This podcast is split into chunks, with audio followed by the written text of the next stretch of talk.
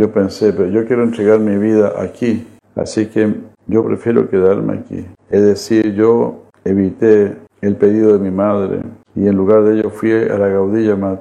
Asistí al festival de nacimiento de Mahaprabhu en Yogapit. Allí encontré a Prabhupada dando una lectura y algunos jueces y abogados también habían ido a Krishnanagar. Estaban haciéndole preguntas y Prabhupada las estaba respondiendo. Y en otro lugar estaba Bhakti Pradeep Tirtha Maharaj hablando acerca de la ceremonia de nacimiento de Mahaprabhu. Bhakti Swarup Parvata Maharaj estaba pidiendo donaciones y escribiendo recetas. En otro lugar había Kirtan. Ahí estaban cantando los versos del Chaitanya Charitamrita. Así había mucha actividad. Yo sentía ahí una atmósfera de felicidad trascendental. Todas estas cosas capturaron mi mente. Pero aún así yo estaba dudoso. ¿Qué hago? Es así, ¿no? No es que uno se entrega ahí de una tan ciegamente, digamos. Entonces, cuando yo estaba escuchando la lectura de Prabhupada, repentinamente sus ojos se dirigieron a mí. ¡Wow! ¿Qué será eso? ¿Qué sería eso? No? Prabhupada remarcó, oh, este muchacho joven ha venido de este y este otro lugar. Hay, hay que prestarle cierta atención. Entonces muchos vinieron donde mí. ¿Quién es usted?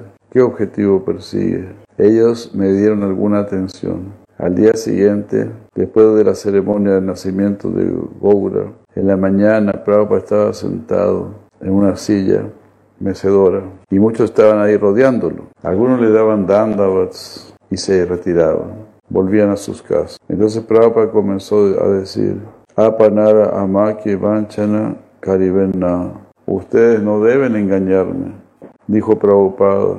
Mi, oído era muy agudo y yo pensé, ¿por qué él habla así de, de decepción? Esta parte es impresionante. Ustedes vinieron donde mí con la comprensión de que han venido para servir a Krishna y con la idea y con esa idea yo también los acepté a ustedes como mis amigos. Ahora ustedes han asistido a esta ceremonia particular solamente como una cuestión de costumbre, de moda están volviendo su vida familiar. Y de esa manera yo me siento engañado. Así de suave, ¿no?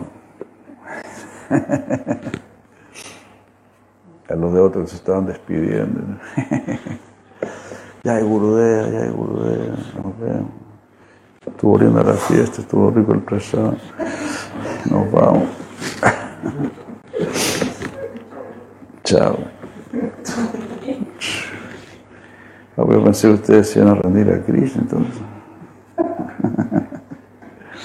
y eso que ellos eran, devotos, ¿no? Bien devotos. En esa época la gente era mucho más religiosa, ¿no? Mucho más pura. No tan locos como ahora.